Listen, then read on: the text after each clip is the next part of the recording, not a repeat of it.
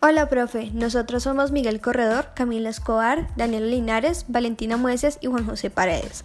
El día de hoy hablaremos sobre población urbana y urbanización en América Latina. Los niveles de urbanización en América Latina han aumentado significativamente desde 1950. De hecho, según cifras del 2017, alrededor del 80% de los latinoamericanos viven en zonas urbanas. En Asia, el porcentaje es del 50%, mientras que en África se llega al 40%. Esto hace a América Latina la región más urbanizada del mundo en desarrollo. Por todo lo anterior, el proceso de urbanización en América Latina atrapa nuestra curiosidad. Por ende, queremos analizar y explicar los procesos de urbanización de los países latinoamericanos durante el periodo 1950 hasta el 2000, además de establecer algunas características demográficas del crecimiento y la redistribución rural-urbana de la población de América Latina, incluido el papel que han tenido las migraciones en el crecimiento urbano y en la urbanización. Pero para poder llegar a esto, primero debemos comparar las tendencias de la urbanización en las grandes regiones del mundo a lo largo del periodo de 1925 hasta las proyecciones futuras del 2025.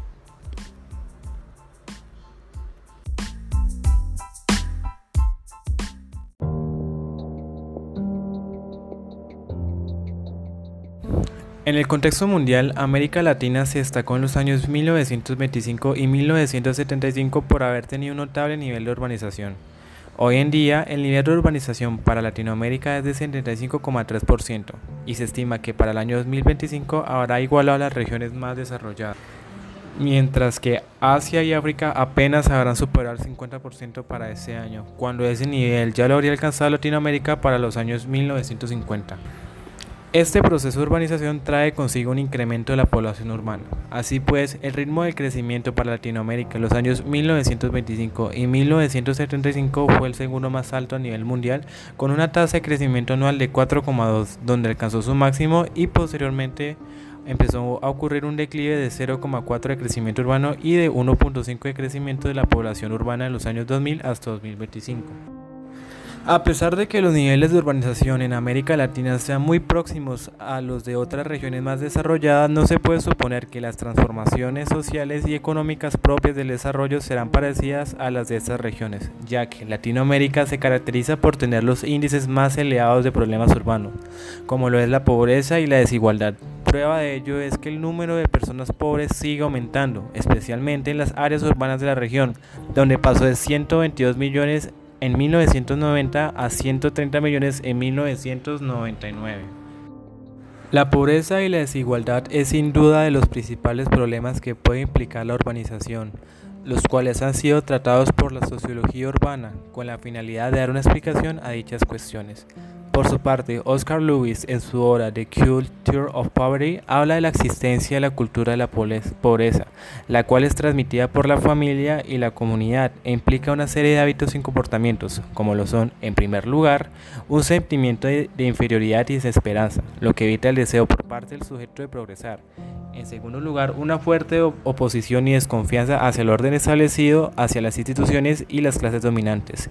Y en tercer lugar, y como consecuencia de lo anterior, una construcción de una familia diferente a la hegemónica, compuesta por una unión conyugal libre. Un contraste a la perspectiva anterior es la de Julius Wilson en su texto Truly Disadvantage, en el que explica que la pobreza tiene un estrecho vínculo racial, particularmente en Estados Unidos con las personas afrodescendientes. Este grupo, debido a sus antecedentes históricos como lo es el apartheid y la esclavitud, ha dificultado su capacidad de organización y ha creado una serie de estereotipos. Como consecuencia de esto, explica Julius Wilson, ha habido una división espacial vinculada a la raza y a la clase donde los negros se ubican en las zonas más pobres, conocidas como guetos, Además, debido a la ausencia de vínculos laborales, los cuales se encuentran en las zonas pudientes de clase media, se dificulta la capacidad de ahorro para acceder a instituciones educativas que los preparen para las nuevas necesidades que exigen los campos laborales debido a los cambios económicos. Cabe añadir que, a pesar de que los prejuicios raciales de hoy en día no se basan principalmente por sucesos anteriores como lo fue la esclavitud y el apartheid, aún siguen existiendo, sino que provienen del hecho de que la comunidad negra es la población predominante de los guetos, los cuales son zonas de alta criminalidad y por eso mismo se les suele asociar a esta comunidad con hábitos de drogadicción, prostitución, vandalismo, robo, etc. Si bien la anterior perspectiva pertenece más a un contexto estadounidense, esta nos ofrece una serie de enunciados que permite comprender las dinámicas de pobreza, como lo es la ausencia de conexiones laborales, la falta de educación, los cambios económicos y los prejuicios raciales debido a la segregación espacial. A esto se le añade lo expuesto en la obra Parías Urbanos de Louis Waquant, en la cual hace una comparación entre la pobreza francesa y la estadounidense, donde esta primera se basa más por motivos de clase y edad a diferencia de la segunda la cual se basa más por motivos raciales. Entonces, explicaba Quant que esto ocurre debido a los sucesos históricos de cada país. Para el caso de Francia, gracias a la Revolución Francesa de 1789, no hay una discriminación racial tan marcada como lo es en Estados Unidos. Por lo tanto, se puede inferir que los motivos de la pobreza pueden variar según el contexto histórico del país, pero que siempre habrá cosas en común que hace que la pobreza traspase las barreras nacionales.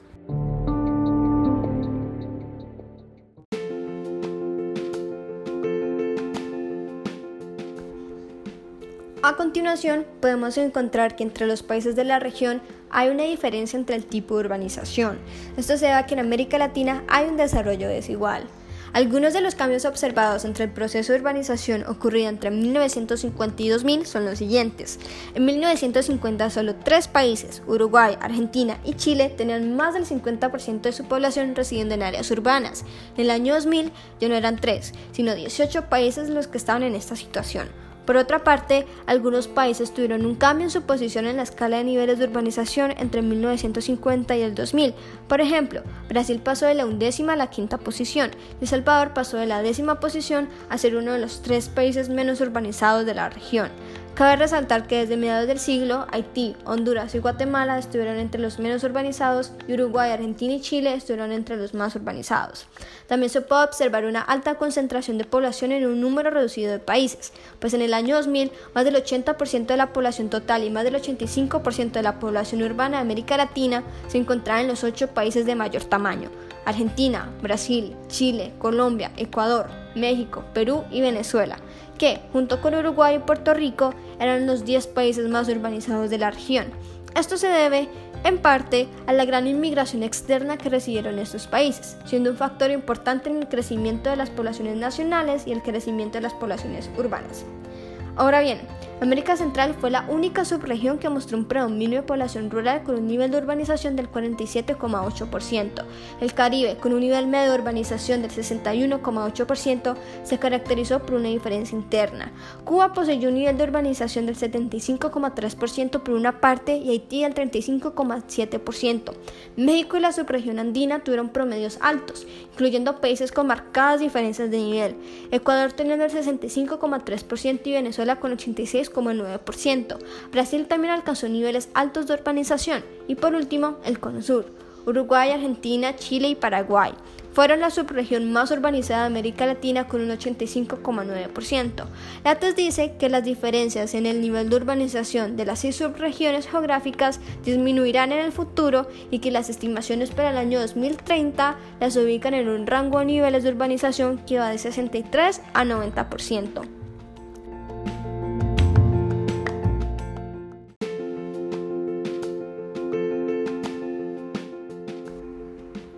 Podemos finalizar diciendo que al pasar más de 50 años desde que la tasa máxima de crecimiento urbano de América Latina era el 5,1% en los años 1940, esto se redujo a 2,2% en 1990 a 2000.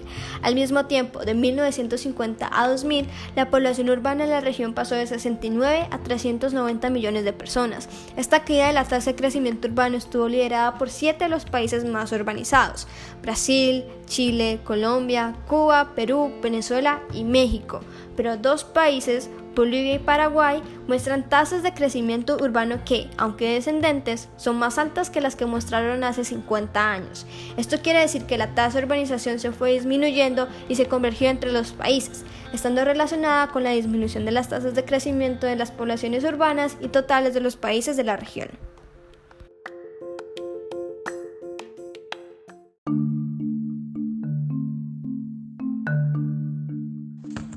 Ahora hablaremos de algo que es muy importante para entender las dinámicas poblacionales en América Latina, el saldo migratorio.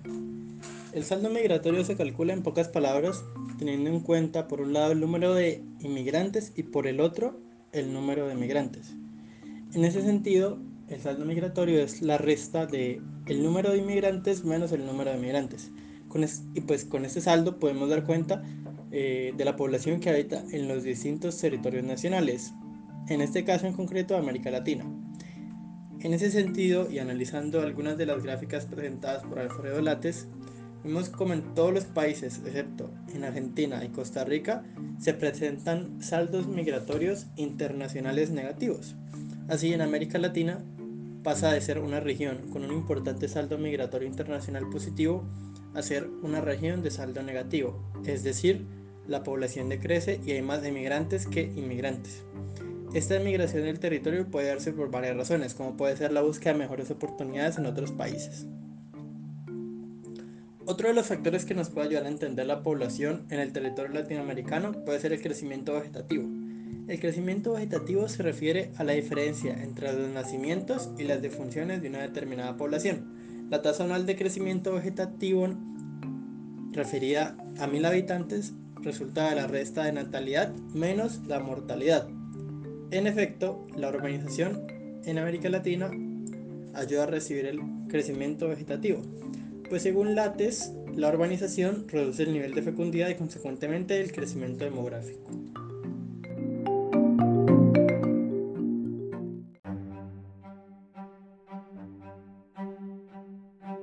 En América Latina es indispensable dentro del análisis los cambios estructurales de urbanización.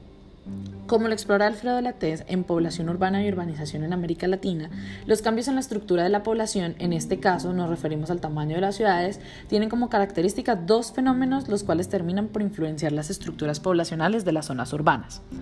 Uno, proceso de concentración territorial de la población que se refiere al proceso de aumento de la población de los pueblos más grandes a expensas de los pueblos más pequeños, especialmente en las áreas rurales. Esto no es muy distante de las ciudades y centros poblados de cualquier parte del mundo. 2. Proceso de dispersión territorial de la población, que en este caso es el proceso inverso al anterior. Este consiste en la salida progresiva de población de los centros poblados mayores con el fin de ir ocupando áreas nuevas de terrenos generalmente agrícolas. En América Latina, las ciudades de mayor tamaño habrían alcanzado el nivel más alto de concentración poblacional urbana, alrededor del año 1960. Pero a partir de este año comienza a descender de manera continua y en algunos casos de manera drástica, para que alrededor del año 2000 alcanzaran sus puntos más bajos. Es un comportamiento que refleja cómo hay un proceso de dispersión poblacional en las zonas o centros urbanos de las ciudades mayores a nivel regional. En el texto Población Urbana y Urbanización en América Latina, Alfredo Latés muestra a partir de un indicador de concentración urbana en porcentajes entre los años 1950 y 2000 que las ciudades mayor pobladas de la región están pasando por un proceso de desconcentración y ha hecho que, y cito, las grandes ciudades de la región disminuyen su predominio urbano. Entre los años 2000 y 2010, la población en las zonas rurales estaría creciendo más rápidamente que la población de la ciudad mayor en 18 países, a excepción de dos países donde ambos ritmos de crecimiento son parecidos y relativamente constantes. Solo en Haití, el país más rural de la región, la ciudad mayor crecería más rápidamente que el resto urbano. Estos procesos de desconcentración y dispersión territorial y la actual declinación de las tasas de crecimiento poblacional de las grandes metrópolis nos muestra que, y cito a Alfredo Latés, en muchos casos, los incrementos demográficos absolutos se mantienen en cifras muy altas y continúan presionando sobre la infraestructura y los servicios urbanos.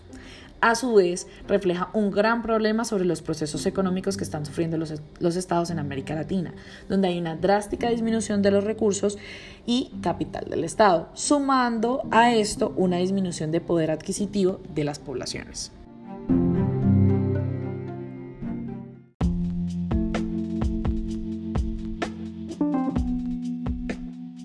Por último, hablaremos sobre el rol de las migraciones en los procesos anteriores. Para empezar a abordar este tema es necesario resaltar que la migración ha jugado roles distintos y cambiantes en cuanto al componente demográfico del crecimiento urbano, del crecimiento de las ciudades y de la urbanización. En primer lugar, uno de los roles más importantes de las migraciones es la transferencia rural-urbana, es decir, las migraciones internas puesto que su contribución a la urbanización basta para dar cuenta de la tasa de urbanización total de la región en la mayoría de los países. Sin embargo, esta contribución ha disminuido en las últimas décadas. La disminución se explica, según el artículo de Alfredo Lates, Población Urbana y Urbanización en América Latina, en una línea de tiempo, pues se observó que en los años 50 las migraciones internas contribuían al 46,4% del crecimiento urbano regional, mientras que en la década 1990-2000 han disminuido al 38,4%.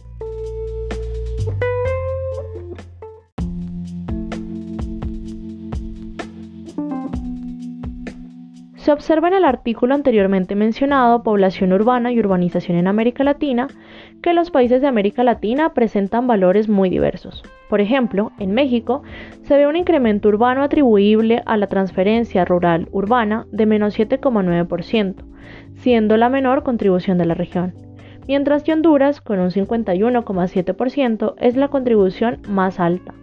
Los casos negativos de la región, México, menos 7,9 y Cuba, menos 5,4, se deben a que su saldo migratorio urbano está muy afectado, producto de una fuerte migración internacional. Por otro lado, la relación entre la transferencia rural-urbana y la urbanización se encuentra en un rango de variación muy amplio entre los países de la región desde menos 59,9 en México, el cual tiene un saldo migratorio negativo, y a más de 305 en Costa Rica, el cual tiene un saldo migratorio positivo, explicando así la importancia de los movimientos migratorios internacionales. Según Alfredo Lates, el descenso de la contribución de la migración rural-urbana resulta en parte consecuencia de la disminución de este tipo de migración dentro del total de movimientos migratorios, que a su vez genera el propio avance de la urbanización.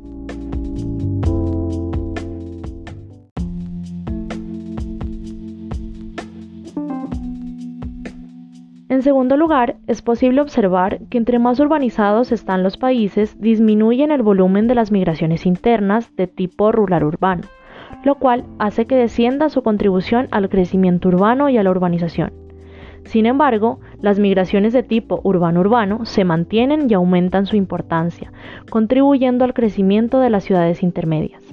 Para finalizar, cabe mencionar que estas formas de movilidad no son los únicos flujos migratorios que se han dado en el mundo. Por lo tanto, una visión integrada de la movilidad territorial es reconocer que en cada situación hay una mezcla de distintos movimientos migratorios.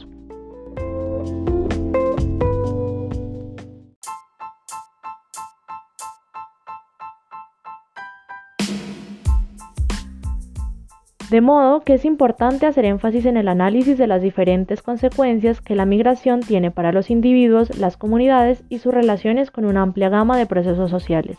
Pues, tal como lo plantea Alfredo Lates, aunque la movilidad de las personas ha sido considerada como un indicador de problemas, también constituye un comportamiento que millones de personas han utilizado y seguirán utilizando para encontrar los medios que les permitan mejorar sus condiciones de vida.